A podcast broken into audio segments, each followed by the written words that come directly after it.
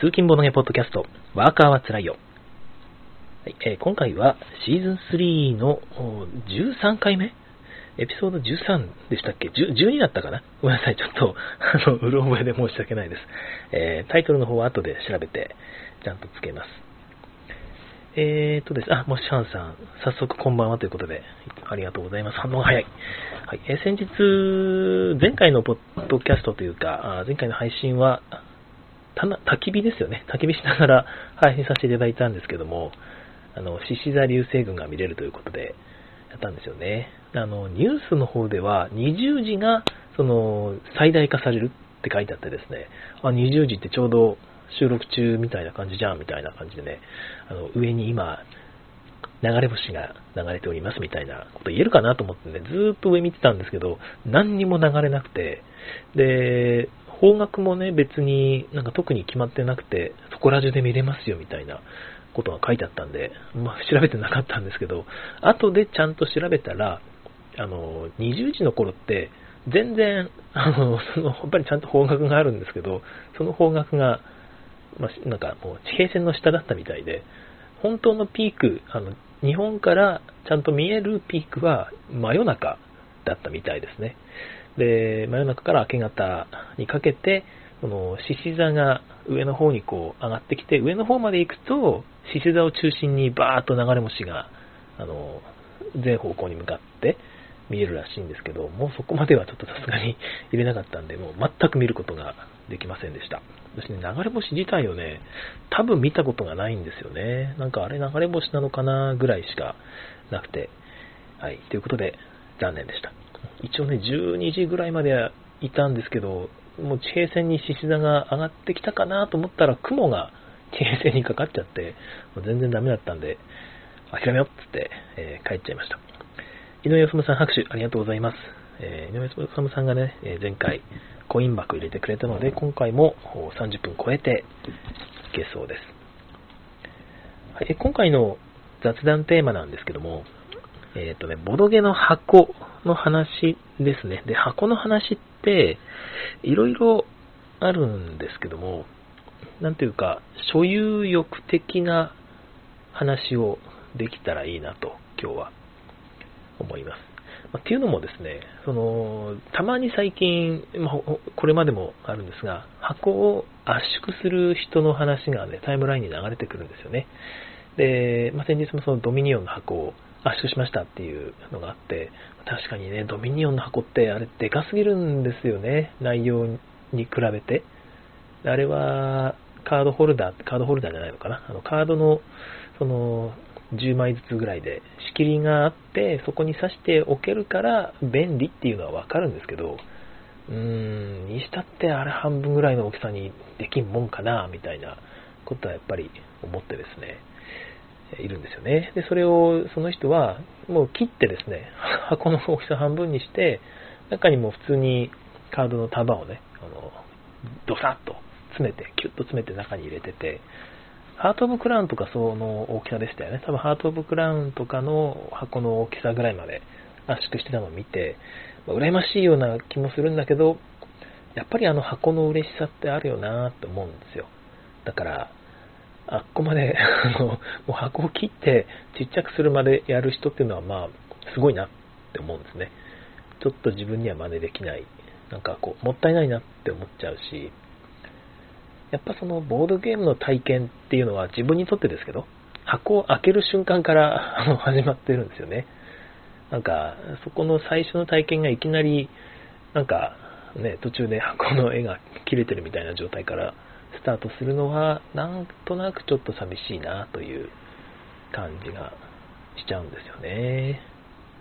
皆さんね、その辺抵抗ってあったりするんですかね？やっぱり私と同じように。もしくは全くないんですかね？あの宝石のきらめきがね、あの、多分私が持ってるボードゲームの中でも、一番底上げがでかいゲームなんじゃないかなと思うんですけど、いや、まあもっとでっかいゲームで、なんか中に、いや、でもやっぱり宝石のきらめきが一番中身スカスカだったような気がしますけど、あれはさすがに圧縮したいなと思って、あのたまに一般人、一般人というかボードゲームあんまやらない人とボードゲームやるときに、宝石のきらめき持ってったりするんですよ。そういう時は、カードを、まあ、ジップ袋に入れですね。で、コインも、コインもなんか布袋かなんかに入れて、ちょっとちっちゃくして持ってったりはします。あれを高級的に、その、ダイソーとかで売ってるね、あの透明 A4 サイズケースみたいなやつに入れて、ちっちゃくなりましたって言って、普段からそれに格納して持ち歩くまでは自分の場合はいかないんですよね。なかなか、まあ、その元の箱を戻残しておいたとしてもですよね。えー、井上治さん、私も箱をカットするのは抵抗ない。抵抗ないです。へえ。カットした結果、綺麗に、綺麗な形で作れる人もいるんですよね。だからそれはそれで、なんとか一つの自分なりの箱ってことで、ちょっと愛着が湧いたりするのかもしれないですね。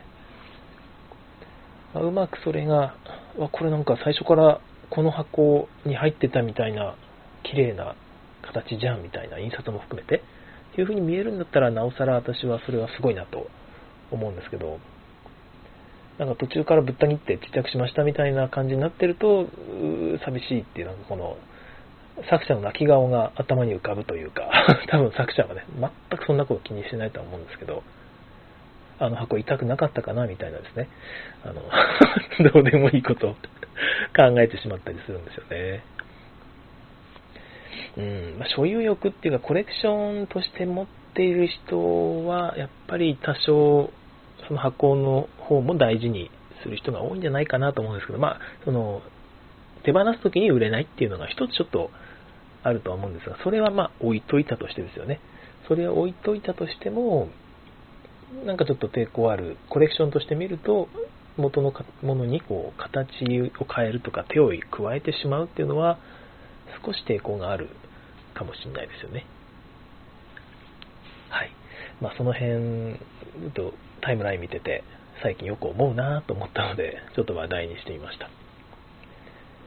逆にその抵抗ない人っていうのはどういう心理状態なのかなっていうのがね、ちょうどおさむさんの方が今そういう話なので、逆に抵抗ないのはどうしてかみたいな話、教えてもらえると、その理解の手助けになるかなと思うんですが、まあ自分のことをね、言われてもわかんないよな。えー、井上さんからコメント。ドミニオンくらいたくさん買わないといけないものは抵抗ないですと。うん。まあ、他のはあんましないかもということで、そうですね、ドミニオンってちょっと消耗品的なイメージあったりするかもしれないですね。えー、ボロボロになるまでやったらまた新しく買うとか、そういうイメージで、トレーディングカードゲーム的なイメージでいると、あれはカードが本体なんだから、箱は別にねっていうことはあるかもしれないですね。なるほど。あと箱の話題で言うと、私、あの、最近よくあるですね、あの、押し出し成形のぴぴったり入るよ、コンポーネントが的な、コマ一個一個ごとにくぼみがある、あの、黒い、なんて言うんでしたっけえっと、忘れてしまいました。はい。あれ、あの、あれが嫌だなって思うんですね。あれのせいできっちり収まるっていうのもわかるんですけど、特にね、カードが、カードを入れる場所があるんだけど、まあ、上からね、スポッてはまると。でも箱を閉じて、で、棚に縦向きに縦置きにしておいて、次の時に来るってね、そのままカバンに入れて持ってって、さあみんなこれ面白いんですよってパカって開けたらね、中でカードがね、散乱してるっていう。まあ、それでもすでに嫌なんですけど、下手したら曲がってるんですよね、カードが飛び出して。だからそれはさすがにちょっと耐えれないので、あれって何なんですかね？海外の人は横にして持ち歩いたりしないんですかね？なんていうか、あんまりそういうことをしない？基本的には縦置きで管理してる。お家が広いから、別に横向きにしなきゃいけないようなね、そんなせこましいことしないのかな？とか思ったりもするんですけど、で、まあ普通、そういうね、きっちり、ぴったりした、なんていうか、あの、はい、トレイか。ちゃんとしたその専用のトレイがついてる、あの、箱の中のやつですね。それがないやつだったら全部ジップ袋に入れてね、ポイポイポイって入れとけば、中でぐちゃぐちゃとなろうがね、えー、別にジップ袋単位で取り出せばいいので気楽なんですけど、そういうトレイン、専用トレインがついてると、ジップ袋に入れたらカード入らないですよね。ギュッギュッギュックッソーっていう感じになっちゃうし、まあ、コマも一個一個入れる場所があるのはいいんだけど、逆に言うと、しまうときにすげえ時間かかるなって思うんですよね。あれは、なんか、逆に使いづらい気がしてしょうがないというか、どういうことなんだろうなって、ちょっと思ったりしますね。だからそこまでするんなら、一個一個ケースに入れてね、そこから取り出すだけで、そのまま単純にサプライトレイになったりね、それぐらいの配慮があると嬉しいですけど、なんかね、あの別売りで売ってたりもしますけどね、最近は。そう、これを買ったりまではしないかな。まあ、最初からそういうのがついてると嬉しいけど、別にそこまですると高くなっちゃうので、僕はその専用トレイっていうのはない方が楽だなと思うタイプでございます。あるにしてもあんまりぴったりにせずにね、あの、ポイポイポイって放り込めるぐらいにしといてほしいかな。それぐらいの方が拡張も出しやすいし、いいんじゃないですか。拡張の心配までするなという話ですけども。はい、そんな感じで箱ですが、まあ、同人のゲームの箱でね、そこまでしてる例は今のところない感じしますね。そろそろでも、あれも出てくるんですかね。でもあれって多分、5000個とかね、1万個ぐらい作れないと、専用の金型が多分いるじゃないですか。で、まあ難しいんでしょうね。ひょっとしたら大手の、えー、まあ、もう同人サークルというよりはパブリッシャー的なところからそういうものが出てくるかもしれないですね。ひょっとしたらそれが出てくるのが一つボードゲーム出版業の、なんつうか、日本のね、えー、切り替えポイントなのかもしれないということで、そういうのが出てきたら、おってこう思ってもいいかもしれないですね。はい、えー、まあ、適当なことを言いました。すいません。はい、ということで、えー、雑談の方はこの辺にしましてですね、そろそろ本題の方に入ってきますかね。で、何度かこれまでの回でも言っているんですけども、このボードゲあのゲームメカニクス大全を読んでいくシリーズは、あと2回、あ、今日を含めてあと2回で、明日ですね、木曜日の配信で、一旦ちょっと区切ります。っていうのも、その夜時間を取れるのがですね、ちょっとしばらくなくなりそうで、で、代わりに朝ですね、また通勤が車で遠くまで1時間ぐらい あの入ることになりました。なので、そこのタイミングでまたこのワークアーツライを配信していこうと思いますので、さすがにね、運転しながらこの本を読むというのは なかなか難しいと思うので、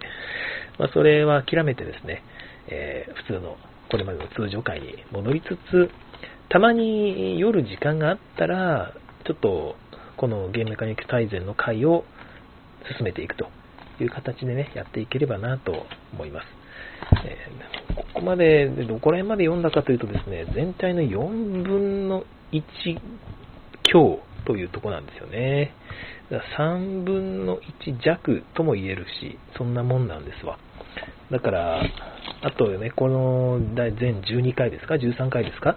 これで3分の1だとしても、あと24回、6回、使わないと残り全部読んでいけないということで、まあ最初に思ってた通り、なかなかね、道は長い感じですね。またぼちぼちお付き合いいただければなと思います。はい、ではですね、今日の読み進めの方行ってみましょう。ゲームメカニクス大全133ページ ACT17 のイベントというメカニクスです。イベントというメカニクスは多分日本のボードゲーマーも普通にあれですよね、人生ゲームでもイベントみたいなの。あれはもうマスが全部イベントで埋め尽くされてるみたいな感じですけども、ここの本によると、おそらく皆さん最初に出会うのはモノポリーモノポリーのチャンスとか共同募金っていうカードありましたよね。あれがまさにイベントということみたいです。はい。で、概要としては、そのプレイヤーのコントロール外で発生するアクションがその即時効果を引き起こしたり、ゲーム状況を変化させたり、その後のアクションに影響を与えたりするメカニクスということで、えーと、プレイヤーが明示的にコントロールした結果起こるものではなくて、なんかコントロール外で起こるということで、ある程度ランダム性があったり、えー、まあ、あらかじめ決まっていると、ラウンドの最初にめくられるとかね、そういう感じで決まりきっている、その外的要因としてのアクションということなんでしょうね。まあ、これをアクションとして片付けるというのもなかなか面白い見方だなという気はいたしますけども。はい。えー、基本的にはこのイベントは1人以上のプレイヤーにすぐさま影響を与える。で、また、えー、ゲーム全体の状況に長期間影響を与えるというようにすると、さらにこのイベントの有効性というのが倍増するという感じみたいです。エンパイアビルダーっていうね、ゲームが例に挙げられてるんですが、残念ながら私ね、このゲームやったことないんですよね。うん。例えば、えー、産地付近の列車に影響を与える吹雪っていうイベントとかですね、特定の地域に影響を与える暴風雨とかの、えー、イベントがあると。で、そういうのが起こると、プレイヤーは自分たちの計画を見直して、変更された状況をこう回避したり、まあ、それをあえて利用できるなら利用したりするということを余儀なくされるということで、えー、プレイヤーにとって面白いこともあるけど、あんまりにもランダムでネガティブな場合にはペナルティとして考え、感じられてしまうから、多分体験として良くないってことですよね。うん、そうネガティブなイベント体験で思い出すのが、私あれなんですよ。大聖堂シリーズあるじゃないですか。あの、1作目は特に傑作と言われているワーカープレイスメント。この本でも出てきましたね。あのプレイヤーのプレイ順が袋から駒が引かれて毎回決まると。だから、今回の手番最初の方と後の方か、みたいな。今回の手番は全部後ろの方じゃねえか、みたいな。あの、後ろの方が有利だったりもするので、それがね、引かれることによってちょっとドキドキワクワクがあるっていうのが大聖堂1ですけど、2はですね、もう全然ガラッと変わって、世界観だけが一緒なんですね。で、大聖堂の元となった小説っていうのは、基本的にはすごく苦しい貧困の中で、みんながね、あの、いろんな迫害に耐えながら、あの、つましく生活していくっていうストーリーで、あ読んだことないんですけども、だからそれをうまく再現するために、大聖堂2ですね、果てしなき世界ではですね、毎ラウンド1枚ひどいその制限が起こるんですよ。で、プレイヤーはそれに従ってなんか資源を収めなきゃいけなかったりですね、何かやらなきゃいけなかったりっていうことをこう課せられるんですけど、それがもう辛くて辛くて、もう、しかもそれはランダムなので、ぶっちゃけたまたま前のラウンドでそれ持ってた人は、ああ、俺持ってるからラッキーってなるんですけど、持ってないと、えー、このラウンドなんか取れないんだけど、その資源って。あ、じゃあまあペナルティ食らってねっていう感じで、あれは、なんていうか、あれですかね、小説の追体験なんですかね。辛い辛いよって。ね、小説の思いを追体験できた？みたいな感じなんでしょうかね。僕は、あの、すごく辛くて、しかも、一、一回、まあ一回しか遊んでないんですけど、最初のインストで僕はちょっとルールはあんまりよく分かってなくて、インストは全く問題なかったんですけど、私が理解力が低いから分かってなくて、なんかちょっと意味わかんないことしちゃったんですよ。で、え、あ、あれそうなんですか？そういうことなんですか？って言った頃には、もう僕はそのラウンドの用意しなきゃいけない資源を用意できないことが確定してですね、あ、ちょっとすいません、えっと、これ、全然分かってなくてやっちゃったんで、やり直させてもらえませんって言ったら、ダメですって言われて。で、まあ、しょうがないですよね。聞いてなかった自分が悪いんで、そういう経験してしまったので、僕は果てしなき世界は、その後売りました。まあ、あの、持ってたんですけどね、持ってたのをやらせてもらって、そういう経験したので、もう、未開封のまま、フリマで売りましたね。あの若いカップルのボードゲームの人で、最近ボードゲーム始めて、重げ欲しいんですよって人に、あ、なんかこれ結構まずい感じで面白いっていうことで評判ですよっていうことで、全然嘘はついてないんだけど、その人はちょっと悩んで買ってきましたね。まあ、ただ、6000円ぐらいするボードゲームだと思うんですが、私2000円、ちょっと2200円とか400円ぐらいで売ったので、未開封新品をね、まあ、特に問題なかったんじゃないかなと思いますけども。はい。ちゃんと遊べたのかな、あれ。あの、カップルであのまずいゲームを やってるシーンをちょっと思い浮かべたので、少しちょっとニヤッとしちゃうんですけど、楽しんでもらえたら嬉しいですね。はい。まあ、そんな感じでイベントは本当にネガティブにしない方が僕はいいと思ってます。はい。えー、イベントっていうのは全体的なゲーム状況にも影響を与えるということで、これさっき言った話をもう一回言ってないと、ちょっと読みながら思ってるんですが、あ次のページですね。134ページ、次のページですけども、エボっていうゲームですね。えー、恐竜テーマのゲームで、恐竜が生き残れるかどうかについて、え、全体の気候っていうのが非常に重要なゲームらしいんですけども、この毎ターンダイスを振るらしいんですよね。で、その結果によってどれくらい気候が変わるかっていうのが決定されるそうです。で、だから、イベントっていうメカニクスはカードだけではないと。ダイスみたいなものも、そのイベントとして、えー、他の、なんとか表現されることがあるっていうことなんでしょうね。うん、で、まあ、新しい環境というのは全体的なものであり、プレイヤー全員に影響を与えるということを、ここではまあ、説明しているわけですけども、えー、遅延するイベントっていうのもありますよというのが、この次の段落で説明されています。遅延するイベント。あの遅れてやってくるイベントですね。コアワールドギャラティックオーダーズというゲームでは、毎ラウンドイベントが1個引かれると。で、全員こんなイベント出ますよっていう風に見えるんですが、このラウンドの終わりまでは発動せず、えー、まあ、発動しないということみたいです。まこういうのが一旦見えるんだけど、発動はちょっと遅いから、それまでに対処するなり、なんかこう利用するように準備するなり、準備し、まあ、あとは準備しとけってことでしょうね。はい。えー、またですね、まあ、遅延するイベントとはちょっと違うんだけど、このロビンソン・クルーソー呪われた島の冒険というゲームのイベントは、まあ、めくられた瞬間、パッと即時効果が持つんですけども、多分まあ、マイナスなイベントなんでしょうね。誰かがこれに対処しない限り、ずっと影響を与え続けるということみたいですね。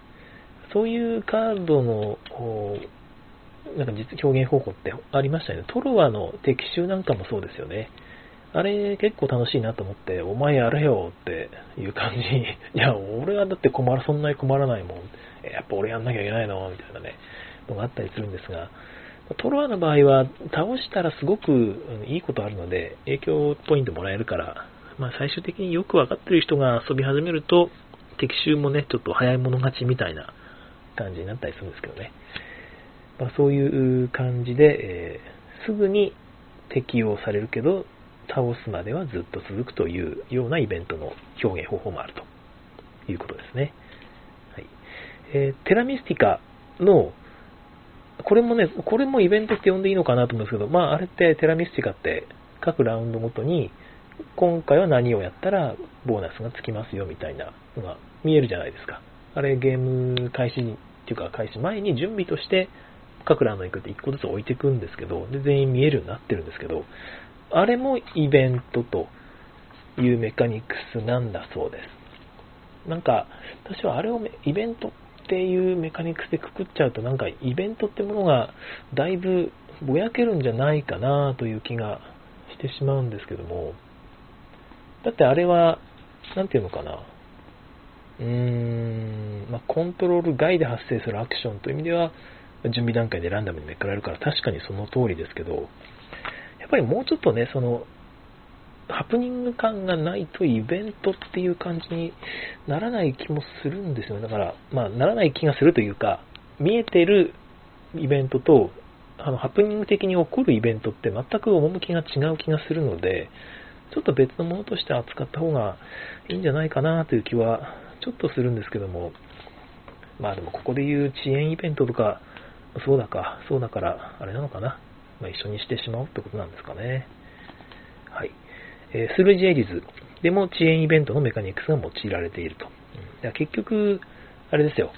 すぐに即時効果にしちゃうと、めくった瞬間、イベント発動ってやっちゃうと、運ゲーになっちゃうってことですよね。それが、ネガティブなものであれば、やっぱり不満に思うし、いいことなのであれば、まあ、プレイヤー全員に与えられるんであれば、まあまあ、まあみんな嬉しいねってなるんでしょうけど、プレイヤー1人だけだったりすると、もしくはある条件を達成していた人だけがもらえるみたいなものが、ある程度の運ゲーみたいな感じでめくられて出てしまうと、それちょっとなんか不公平感というか、えー、めくり運じゃんってなりがちですよね。のイベントじゃなくても、よくあるあの目的カード、何かの目的を達成したら得点が入る。的な目的カードの場に何枚か出すと。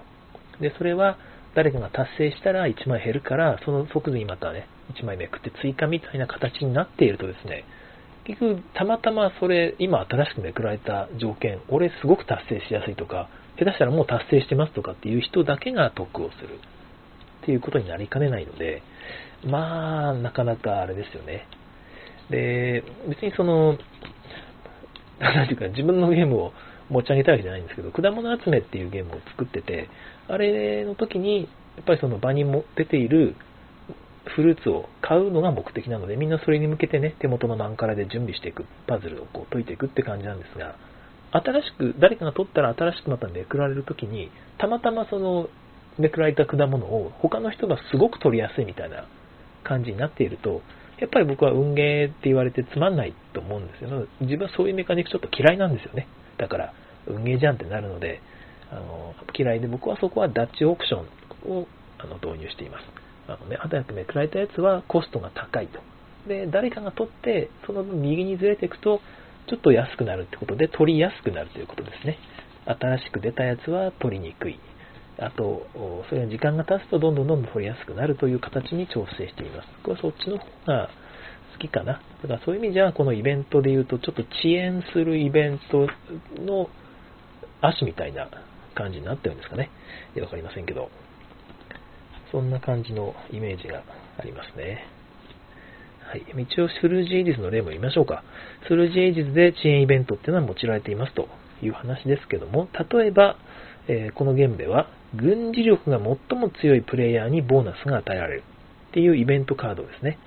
えー、軍事力が一番強いプレイヤー、マジョリティですよね。えー、軍事力のマジョリティを持っているプレイヤーにボーナスが与えられるっていうイベントを、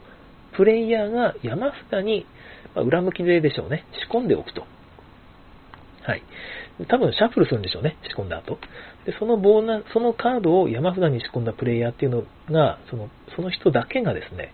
このカードが後で引かれるぞってことを知ってるわけですよね。どっかのタイミングでこの軍事力が最も強いプレイヤーにボーナスが与えられるっていうイベントが引かれるってことを知ってるんだけども、えー、まあ、知ってるからこそですね、それ引かれるまでに準備をしていくことができると。ただ、そのカードが引かれるまでに何ターンかかるかは全く不確実になっているということです。まあ、多分シャッフルされると。いうことだと思うんですが、まあ、そういうことで、まあ、結果的に一生懸命こう軍事力を上げていってもですね、え、なんか引かれない、引かれないって、仕込んだのに全然引かれないぞっていうことになって、で、どっかのタイミングで、ちょっと力尽きてですね、他の人に軍事力を起こされた瞬間に、イベントがめくられたみたいなことにも多分なりかねないということですね。そこの辺が、なんていうのか、イベントを仕込むんだけど、その人が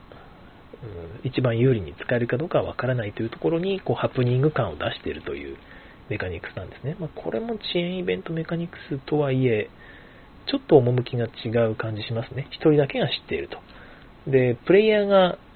コントロールしてるので、これ最初の概要とちょっと違いますよね。プレイヤーのコントロール外で発生するアクションのことをイベントって呼んでるのに、このスルージエイジスの例は、プレイヤーが仕込むわけなので、まあ、この、なんていうか、概要の説明もちょっとなんかこう、曖昧かなっていう感じはしますが、まあ、なんとなくイベントっていうのは伝わりますよね。まあ、イベントの採用するゲームっていうのは、個人的には、ちょっとその、古い感じを与えるので、まあ、これここには書いてないんですけど、あんまり好きじゃないというか、手を出したくないんですよね。毎ラウンド起こるなんか達成目標みたいなのを出すのは全然いいんですけど、ハプニング的に出るものですよね、特に。今回、こんなの出ましたって、えー、はい、みんな、えー、お金を100金以上持ってる人を半分に減らしてって、あ、よかった、俺90金でよかったよって、え、俺120金だから60金になっちゃうの？っていうですね、あのハプニングは、個人的には嫌いですね。どうしようもないので。で、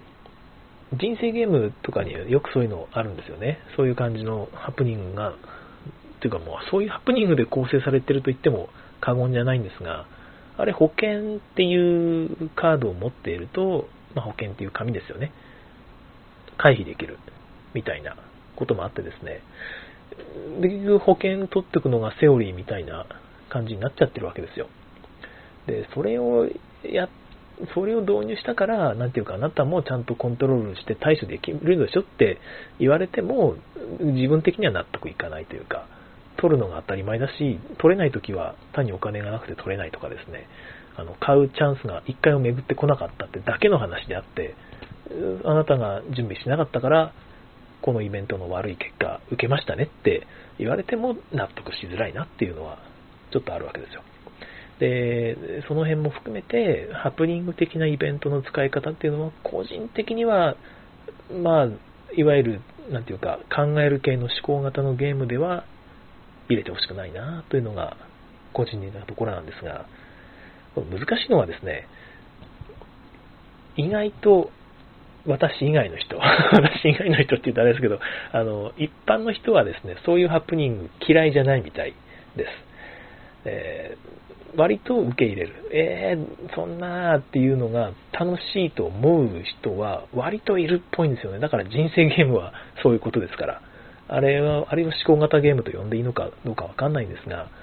そういうハプニングこそが楽しいと思う人もいるし、なんていうか、逆転性があるとか、自分の、むしろ自分がコントロールできないっていうことが嬉しいっていう人もいるわけですよ。わかりますかね言ってること。自分がコントロールできる、できすぎるゲームっていうのは、負けちゃうと自分が下手だったから負けたんですよね。だけど、そういうハプニング感満載のゲームで負けてもですね、もう運悪かったわって言えるわけです。で、勝った人がいても、お前、運良かっただけじゃんって言えるし、でも、まあ、勝った人は、うん、実力だよってね、あの、生きがって見せて楽しめるという、まあ、実際嬉しいですしね、別に運で勝とうが、なんだろうが。というところがちょっとありますよね。だから、私はあんまりその、イベントでハプニング感があるのは、あんまりなーなんてこう、毛嫌いせずに、ちゃんとその辺をうまく理解して入れなきゃいけないんだろうなーっていうことは、たまに思ったりもします。はい。嫁よさむさん、理不尽ということで、理不尽どうどういうことかな？あの、そうかな？はい。まあ、私も、私と同意見ということですかね。まあ、理不尽な思いをちょっと、ね、したくないですよね。けど、理不尽にお金が増えたり、他のプレイヤーがね、え、なんであの人だけ突然1万ドルもらってんの？自分とまったら、え、5万ドル失うって書いてあるので、えー？って、結局、ノットフォーミーなゲームの話をいくらしても、それはね、なんかディスってる話にしかならないんですけどね。という感じのことを思いました。丸。イベントの話でございました。えー、136ページ、次のアクション、えー、アクションメカニクスの方に移りましょう。ACT18、ナラティブチョイスですね。これもね、読んだんですが、もや、もやっとしているというか、その、多分メインはゲームブックですね。あのゲームブックをめくって、で、さあ、あなたの前にモンスターが現れた。どうする？戦う話しかけるみたいな選択肢。これがナラティブチョイスだそうです。複数のアクション選択肢がナラティブな形式でプレイヤーに提示されるメカニクス。ということで、絵に書いてあるのはこう山札の絵とですね、1枚めくったところに、上の方になんかストーリー、で、下の方に A、B っていう2つのテキストで書かれた選択肢が提示されているというカードというイラストが書いてあってですね、まさにさっき言ったゲームブックの形式ですよね。そういうものをナラティブチョイスと言ってるんですが、うーんとですね、まあ、そもそもナラティブってどういう話なのっていうのは、過去にもひょっとしたら話したかもしれないんですけども、私も未だに微妙によくわかってないんですよね。えー、日本語に言う直すと物語って訳されることが多いと。ここにも書いてあるんですが、それってストーリーと同じですよね。ストーリーも物語なわけで、えー、ま、最近注目を浴びていて、その文学、心理学、社会学、人類学、精神医学などで、その多様な意味で使われているということが書かれていますが、著者は次のように説明していると。で、すんごいちっちゃいですね、6ポイントぐらいの文字で、えー、15段ぐらい、なんか15行か、15行ぐらいの文章がブワーって書いてあるんで、ね、これ読んでいくとさすがに寝ちゃう気がするんですよね。で、なんその最初の項目だけ読むと、ゲームにおけるナラティブというのは、ゲームの設定とか、プレイヤーに与えられる役割ですとか、プレイヤーが達成しようとしている目標、さらに遭遇するかもしれない他のキャラクターや要素で構成されているということみたいです。で、ゲーム中でプレイヤーがどういうふうに行動できるかっていうのをフレーム化して、その勝敗だけでは捉えきれないプレイヤーの選択っていうのにインセンティブを与えるっていうのは、まあ、結局、さっき言ったその、助けるとか、あ、助けるじゃないわ、話しかける、戦うっていう時に、どっちが有利かじゃなくて、多分プレイヤーの好みで決めるわけじゃないですか。いや、きっとこっちの方を選ぶと、より面白くなるんじゃないかなとか、個人的にはこっちの方が好きなんだよねっていう、いわゆる勝敗とは全く関係ない部分で、プレイヤーにこっちを選びたいと思わせる、まあ、そのインセンティブですよね、えー、が与えることができるということみたいです。で、えー、うん、そのさっき言ったことですね、戦略的価値に関係なく、ストーリーの結末を見たくなったり、ストーリーの中のキャラクターに親近感を持ったりするから、こういうことが起こるんだよということみたいなんですけど、結局、じゃあナラティブって何っていうのは、あんまりここでは書いてなくてですね、えー、っと、私も調べてみた結果でなんとなく言うとですね、ストーリーっていうのは、誰が聞いても同じものです。だから、もの桃太郎とかですね、まあ、それこそ、鬼滅の刃とかいうあの映画は、あれはストーリーですね。誰が見ても、あの話の内容は変わらないじゃないですか。えー、その、それがストーリーだそうです。っていうのは、なんかね、ちょっと軽く検索して読んだらですね、いわゆるあれは、書き手が書いたものを読み手が読んでいるっていうものですよね。だから、なんていうのかな、書き手の視点で書かれてるってことです。それを読み手が追体験しているっていうのがストーリーなんですけど、じゃあナラティブっていうのは何かというと、主人公が自分なんですね。自分が体験したことを、体験したことがナラティブだそうです。よくわかってないんですけど、なんかですね、その昔読んだブログの中に書いてあったのが、その人はこの海外の授業を受けていたと。で、クリエイティブ系の授業を受けてたらしいんですけど、今日はストーリーの勉強をしますって言って、みんなで、なんか、ストーリー作ってくださいって言われるんですって。で、なんかこう、ストーリーを書いたらですね、先生から、あなたのストーリーはちょっとナラティブすぎるわって怒られた。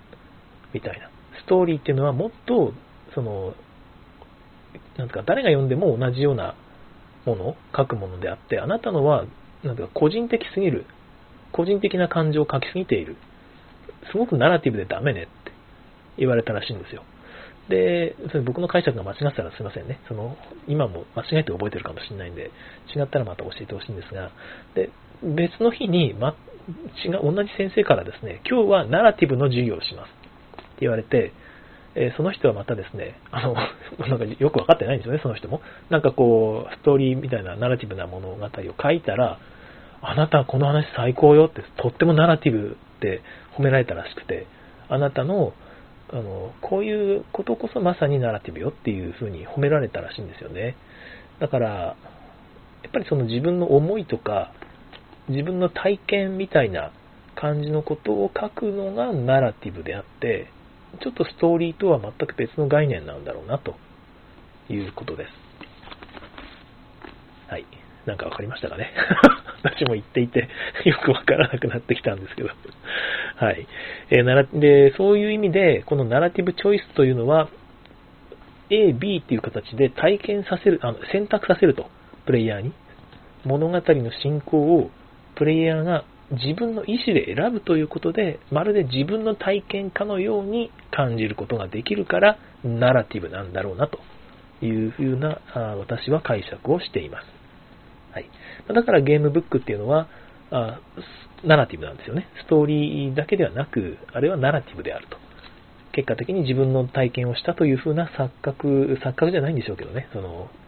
なんていうのかな、感覚をプレイヤーに、読み手に与えることができるということなんだろうなと思います。はい。えー、っとですね、まあ、昔ながらのゲームブックとか、え、昔の卓上ゲームの一部としてこういうのに採用されているそうです。えー、Tales of the Arabian Nights というゲームでは、プレイヤーがあるマスに移動した後、大きな本の中のこの番号のついた段落を読めっていうふうに指示されていると。で、それによってキャラクターがどんな冒険を体験しているのかっていうのが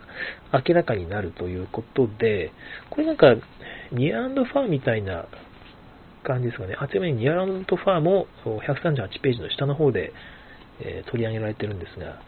ちょっとゲームブック的なボードゲームってことですよね。で、え、これらの、えー、っとですね、これらの挿入される話の中には、例えば衛兵を買収する、もしくはあなたのやり方で戦う、などのアクション選択肢があると。で、他の番号がついた段落につながることで結果が分かり、ゲーム状況に影響するということで、いや、そのままですね、ゲームブック作った、ゲームブックが使われた卓上ゲームなんですね。うん。まあ、ナラティブチョイスですけども、えーとですね、他には、状況チェックというメカニクスを使うこともあるということですけど、状況チェックっていうのは、ま、次の、あれですね、あの解決のメカニクスっていうところの項目の1個なんですが、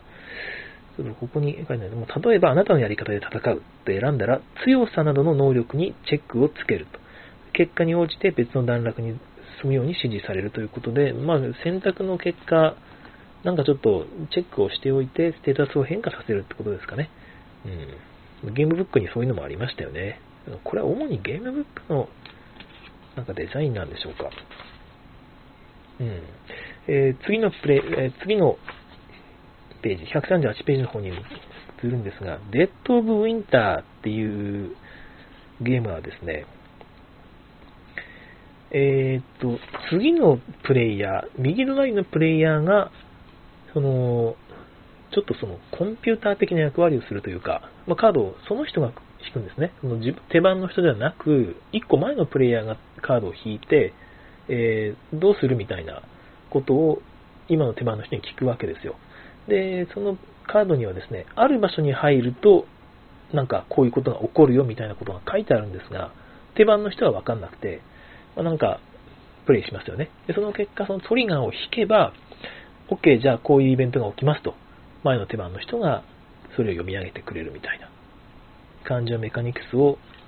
作っているそうです。うん。まあ、なんていうか、コンピューター的なものをボードゲームに落とし込む一つのやり方だと思いますね。これまあ割といいかもしれないですね。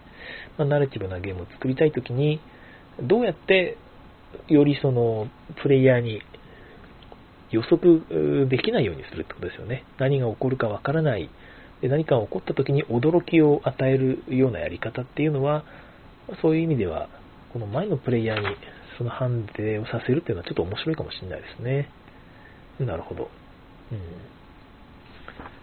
うん、これによってゲームデザイナーがそういう起こる場所みたいなものを指定して冒険をかけるということを意味すると。もうある程度、細かい内容まで書けるってことですよね。そこまで書いても前のプレイヤーがそれ全部判定してくれるから、ルールもそんな複雑にならず、割と物語的なものを書けますよということなんでしょう。うん。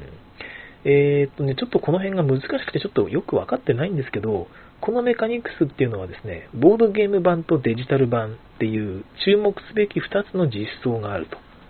ボードゲームで実装した場合と、まいわゆるデジタルですね、テレビゲームとして、ビデオゲームとして実装した場合の2つのパターンがあると。で、ボードゲーム版ではですね、このさっき言った、まあ、これ、キロ選択カードって言うんですけど、前のプレイヤーが引くカードですね。え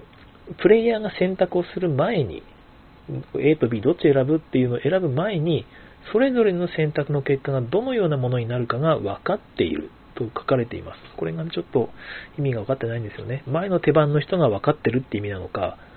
選択する手番プレイヤーもある程度分かってるっていうことなのか、ちょっとそこまで書いてないんですが、これがデジタル版だと、どの選択肢の結果もみんな知らないということです。だから、ま、逆に言うと、みんな知らないってここで書いてるってことは、ボードゲーム版の方では前の手番の人は知ってるよねっていうことを言ってるのかもしれないですね。ちょっと深くまではわからないですね。で、まあ、これがその入力ランダム性と出力ランダム性、うまく言えない、出力ランダム性の例にもなるということが書いてあるんですが、入力ランダム性、出力ランダム性っていう話はですね、突然出てきてる気がするな。どっか出てきたっけ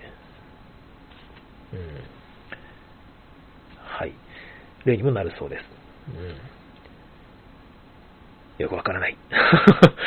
これが入力ランダム性、出力ランダム性の例になるのかな？うん。何にしろその意味のあるナラティブチョイスを行うという点では、その、どういうふうにこれが選択されるのかっていうそのメカニクス的な部分を隠すっていうのが、よりキャラクター指導の体験が生まれることになるって書かれていて、まあそのボードゲームで表現すると、あんまりその辺の体験良くならないよってことなんだろうなって思うんですよね。だからちょっとデジタル向きのメカニクスだから、あんまり合わないってことなのかなちょっとわかんないですけどね。うん。はい。え、アンブッシュとかアクションキャッスルっていうようなゲームですと、あの、プレイヤーが特定の場所に行ったり、まあ、なんか、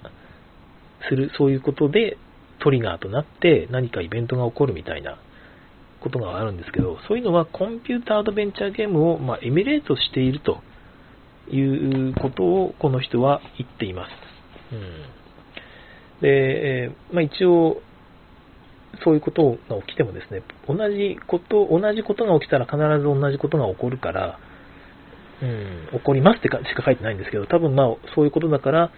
ボードゲーム版でやったら、そのうち分かっちゃうから、2回目に繋がらないんじゃないかなっていうことですね。だからリプレイ性を犠牲にしているというような書かれ方が前の方でされているので、それが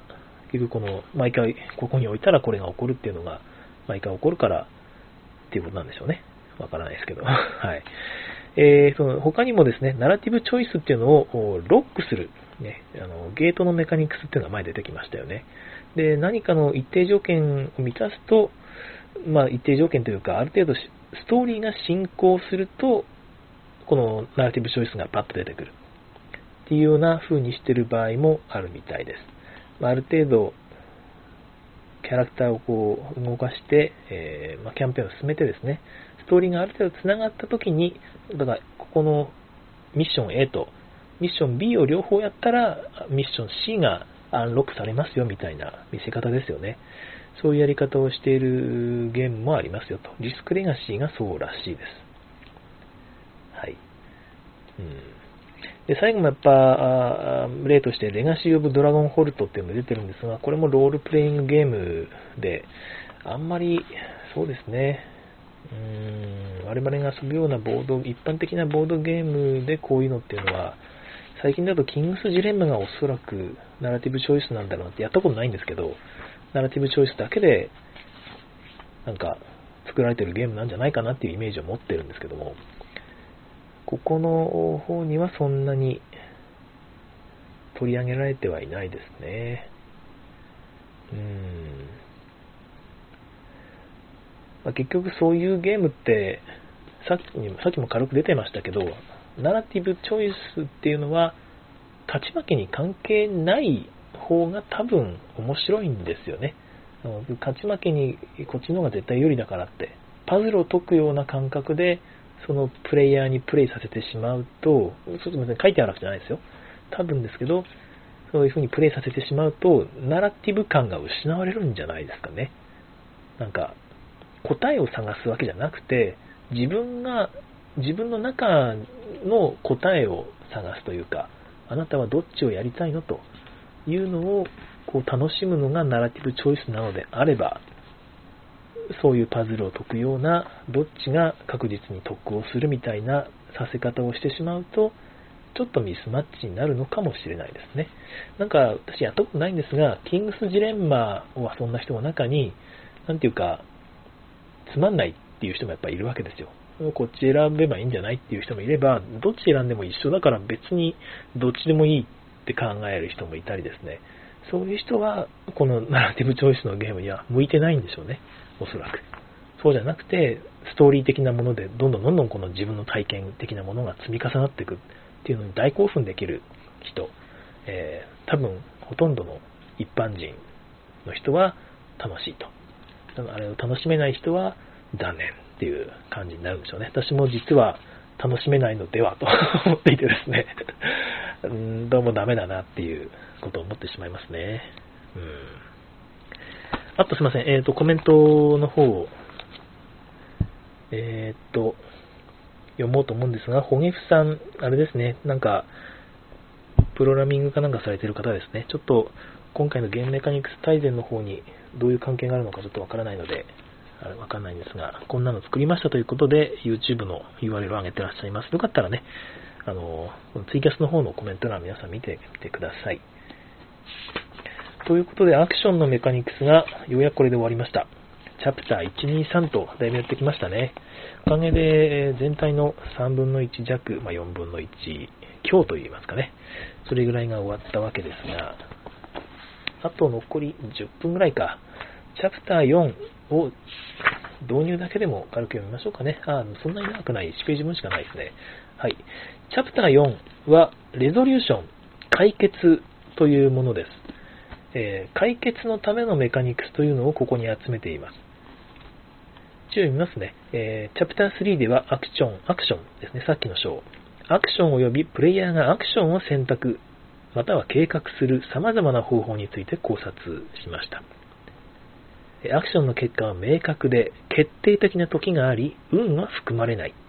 はい。例えば、チェスでナイトを前進させるというアクションを実行すると、その通りに前進するということです。えー、一方でですね、アクションの結果が不確実なものもあります。えパフォーマンスの不確実性に関連しているもの、例えば、器用さというようなゲームですね。これはレゾリューションの10で出てきますけども、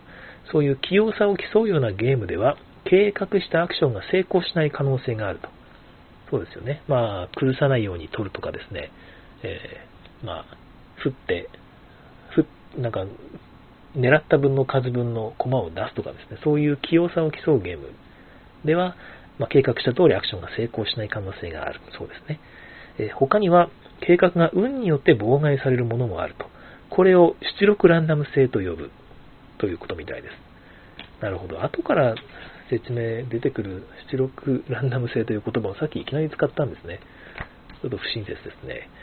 えー、まあ、そういうものが出力ランダム性というそうです。なるほど。えー、運によって自分の計画が妨害される。これは出力ランダム性であるということですね。はいえー、例えば、リスクというゲームでは、カムチャッカに対する攻撃アクションというのを宣言できるんですが、そのアクションの結果というのが宣言された時点では不明であると。一つも軍隊を失うことなく勝利することもあるし、すべての軍隊を失うこともその中間の結果になることもあるということですね。これが出力ランダム性なんですが、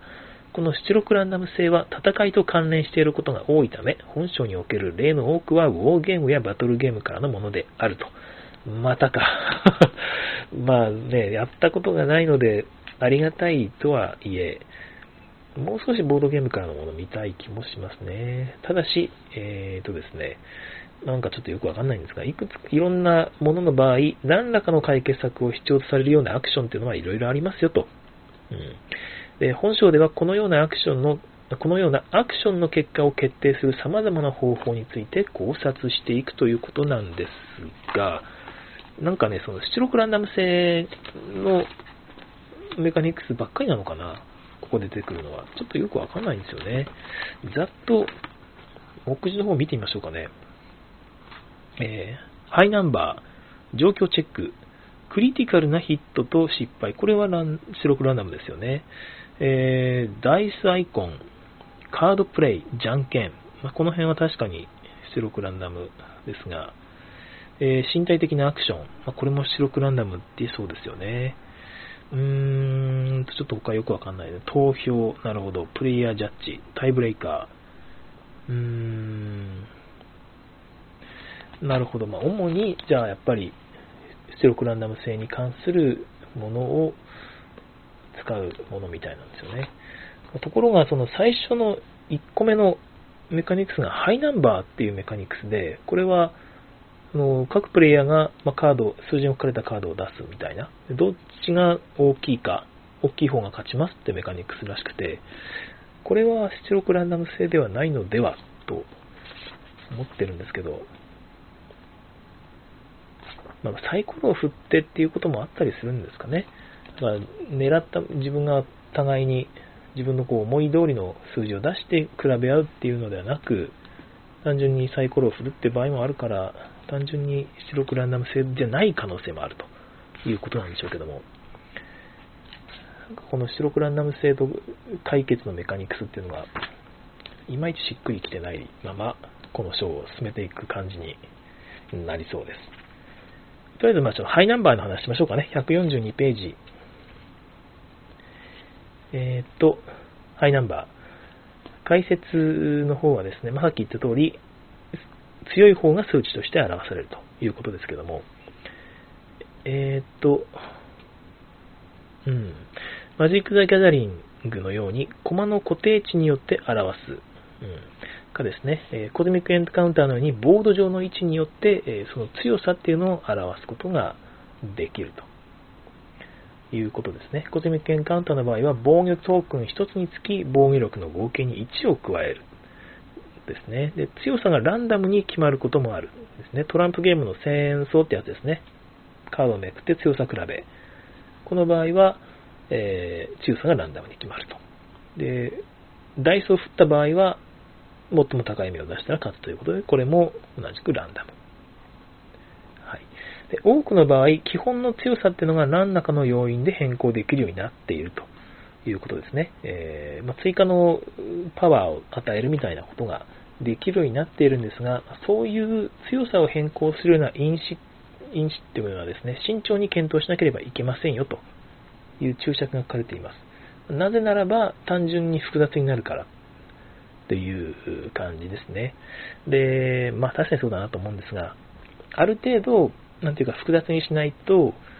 例えば歩兵と砲兵の違いとかですね、えー、地域、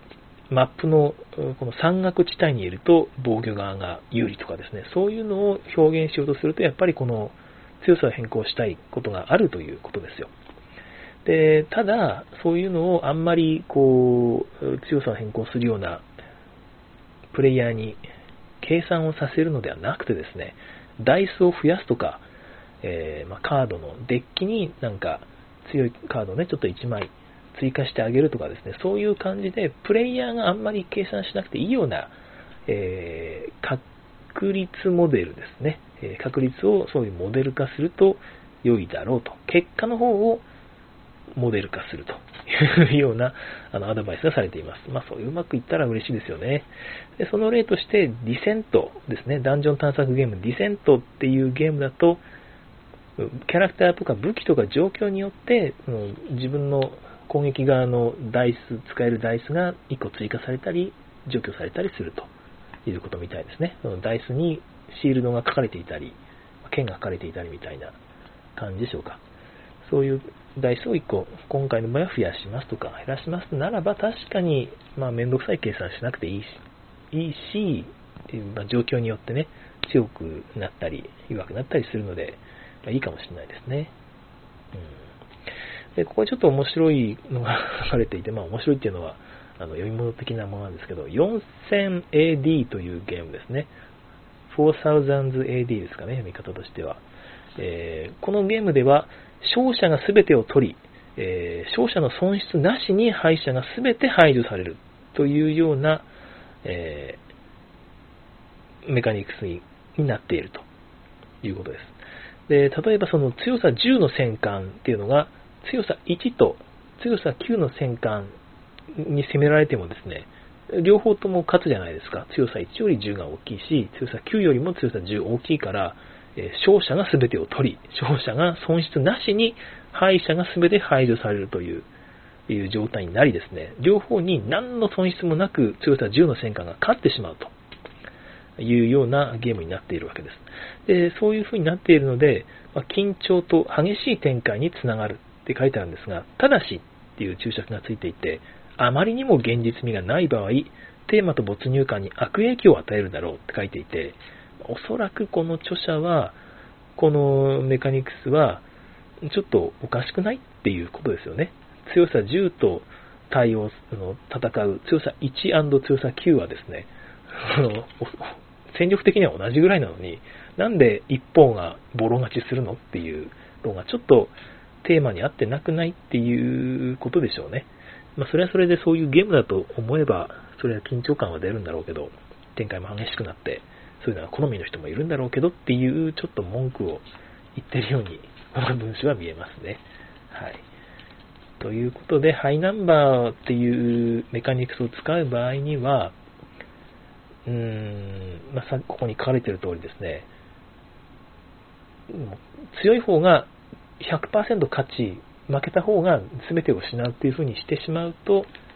ちょっと理不尽感が出たりするかもしれないってことですね。まあ、パーティーゲームなら全然ありだと思うんですけど、まあ、9強さ10と強さ9が戦った時に9が圧倒的にボロ負けするっていうのは確かになんかちょっと変な感じはしますよね。まあ、それが緊張感があるっていうのは確かにそうなんですけど。えー、リスクシリーズですね。もう一個の例。えーとですね、順序付きのハイナンバーシステムを用いている。そうですが、あっと、ごめんなさい。ぼーっとしていたら、1時間経ってしまった。うーん、ごめんなさい。ちょっともったいないことしたな。まあ、せっかく読んだので、ハイナンバーの章は読んでいきますけども、えー、順序付きのハイナンバーシステムを用いているということです。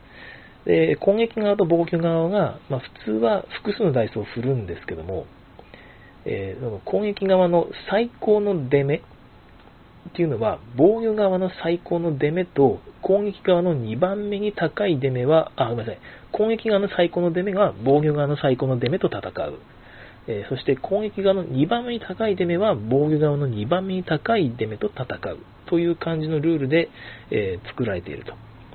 はいえー、まあ、こういうやり方にすると、その出目を最高から最低まで同時に順序づけるために、まあ、N 個の独立した独立した出目よりも分散度が低いと。だからある程度、なんていうか、納得のいく結果になるっていうことですね。強いものは強いように戦わせるので、まあ、ある程度、納得感のいく結果になるということかもしれませんね。うん、でまた変更因子に頼らず、より簡単に数が多い方のプレイヤーにアドバンテージを与えられるということみたいですね。えー、まあ、プレイヤーが数的に3対1のアドバンテージを持っている場合、対戦相手のダイス1個に対して単にダイス3個を振ればいいですよね。で、まあ、こういうのはダイス目を変更するよりもはるかに簡単であると。いう風な書かれ方です。このさっきに書いてあった内容ですよね。うん、で次のページに行く内容として、なんかひねりがあるゲームあるよと。途中で高い方が勝つっていうのが低い方に、低い方がいいっていう風に変わるようなゲームもあるんだよっていうことです。はい、で例えば、えー、未来フットボールをシミュレートするバトルボールってゲームはですね、えー、選手がダイスで表現されてて、このプレイ、この選手は6面ダイス。この選手は8面ダイス。これは12面、これは20面っていった感じで、えー、ダイスで変えるわけなんですよ。で、そうするとですね、移動の時は出目が大きいほど遠くに移動できるから、20面ダイスの方が強いですよね。ところがですね、タックルするときは、まあ、同じようにその自分のダイスを振り合うんですが、今度は低い方が勝つという風になっているので、キャラクターの設定がこれでちょっとできていますよね。移動はしやすいが、タックルしようとすると弱いという感じでなっているちょっと面白いひねりのハイナンバーメカニクスもありますよということみたいです。はいまあ、一応タイブレイクっていうのが必ず出てくるからそれはちゃんと用意してくださいねということも書かれています。ということでハイナンバーのお話でございました。ちょっとですね、今日長々と話してしまってすいません。今日はこの辺でさっと終わろうと思います。もったいないことしたな、コイン。えー、ちょっとオーバー、1時間オーバーするとその瞬間ね、5個のコイン消えちゃって、えー、次にまた使えばいいんですが。ということで、えー、今日はこの辺にしたいと思います。残り1回、次回、明日ですね、の配信を最後に、一旦ゲームメカニクス大全の読み進めというのは終わりたいと思いますが、また徐々に、え時間を見てやっていきたいと思いますので、次のシーズン4の方も、ぜひよろしくお願いいたします。シーズン4の開始はまたちょっと未定ですが、え、近々ですね、え、遅くとも12月の上旬ぐらいまでには、もしくは11月下旬中ぐらいには、あの、始めたいなと思っています。はい。えー、というわけで今日もお聴きくださいましてありがとうございました。え次回更新をお楽しみに。さようなら。